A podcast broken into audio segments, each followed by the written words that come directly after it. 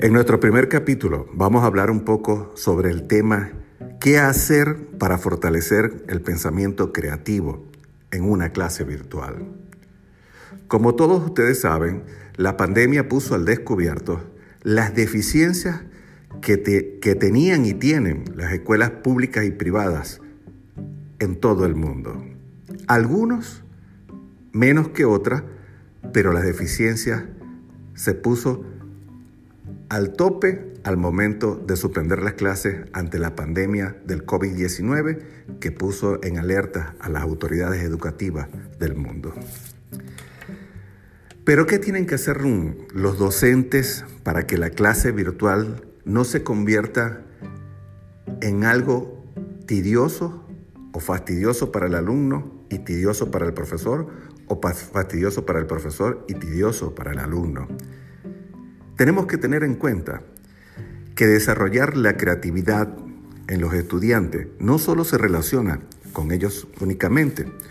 Como docentes debemos preguntarnos si nosotros estamos siendo creativos también para hacer la clase interesante para ellos.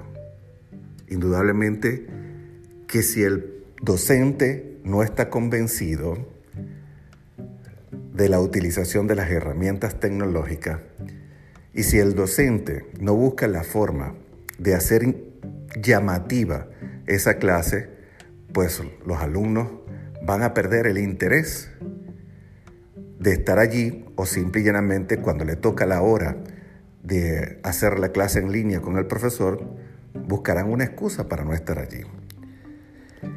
Esto tenemos que tenerlo tenerlo y tomarlo en cuenta porque las clases en línea se están viendo afectadas por factores que a veces los docentes no queremos ver.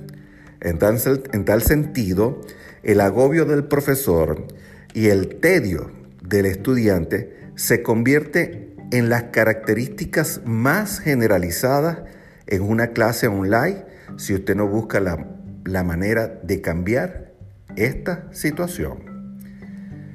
Tenemos que ser más creativos, tenemos que buscar que la clase se convierta en bidireccional y no direccional, que los alumnos puedan tener una participación activa en esa clase y que el docente recoja todas esas ideas y pensamientos que ellos exponen en la clase y que se les haga para ellos interesante al momento de participar en la clase en línea.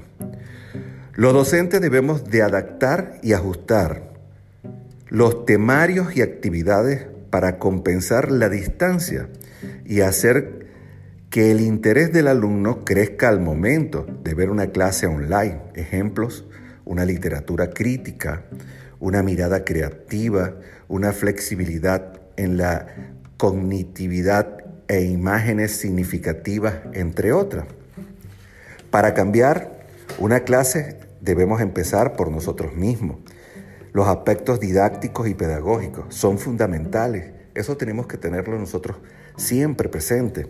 Y en el proceso de la enseñanza y aprendizaje hay que tener siempre primero y colocarlos en práctica los comentarios y las observaciones y los aportes que los alumnos pueden hacer para que ellos puedan cada día interesarse en practicar más y escuchar más clases en línea que le permitan en un futuro colocarlo en práctica como en algunas universidades lo han hecho y en algunas escuelas también. Esto quiere decir que de la misma manera que los docentes vayan avanzando e integrando las herramientas tecnológicas desde la escuela, cuando se normalicen, todas estas actividades, verán que la, van a ser los alumnos quienes inciten a que se den más clases en línea y la participación va a ser mucho más activa durante todos estos aspectos. De lo contrario, el interés por parte del alumno se va a perder y llegaremos siempre al método tradicional de la clase en un salón, de las actividades direccionales, y nunca vamos a entender el pensamiento creativo de un niño, el pensamiento, la mirada creativa de un niño y la lectura crítica que pueden hacer cada uno de ellos. Será hasta el próximo lunes que estaremos nuevamente con todos ustedes hablando un poco en mi aula 3.0, como siempre, para ustedes, Fernando Colmenares.